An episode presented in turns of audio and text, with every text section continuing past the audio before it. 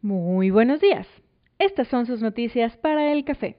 Escúchenos y será la persona mejor informada del día.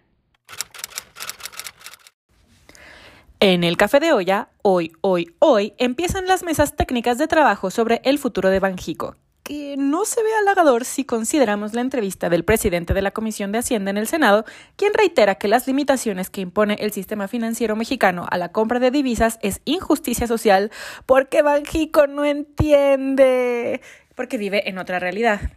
Este, mire, mm, lavado de dinero, y mientras la Junta de Gobierno de Banjico hiperventila, la maestra Gordillo está en pleno PP, PP, luego de que el Tribunal Federal de Justicia Administrativa anulara un crédito de 16.1 millones de pesos que el SAT le pretendía cobrar.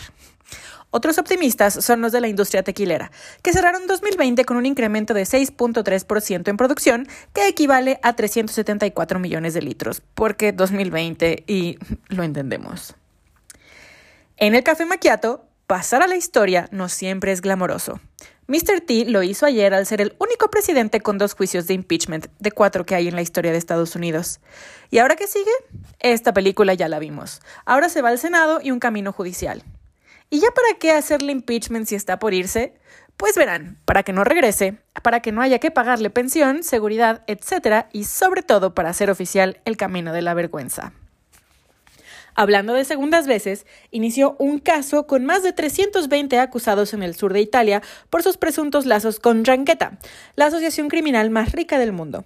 Se espera que el juicio dure mínimo un año y hay que prender velitas para que, a diferencia de la vez anterior, no resulte en fiscales con zapatos de concreto y Human Rights Watch destacó que el 2020 fue el peor año para los derechos humanos en América Latina en las últimas tres décadas, por la falta de liderazgo para defender las libertades en medio de la pandemia y por los gobiernos de México y Brasil, cuyos dirigentes coinciden en un desprecio por los valores democráticos, las libertades públicas, los derechos humanos y el Estado de Derecho.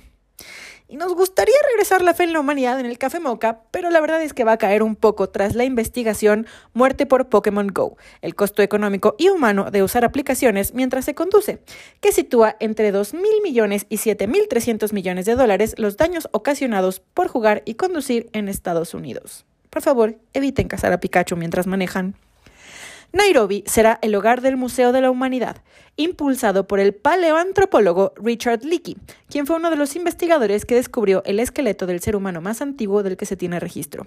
Su diseño, a cargo de Daniel Libeskind, remitirá a una estalactita y a las primeras herramientas que se han encontrado en la historia de la humanidad. La saga Rápido y Furioso por fin concluye en dos entregas más, porque, según sus protagonistas, cuando tienes tantas historias puedes terminar con dos películas. Ok. Bueno, con eso nos despedimos por hoy y nos escuchamos para informarle mañana.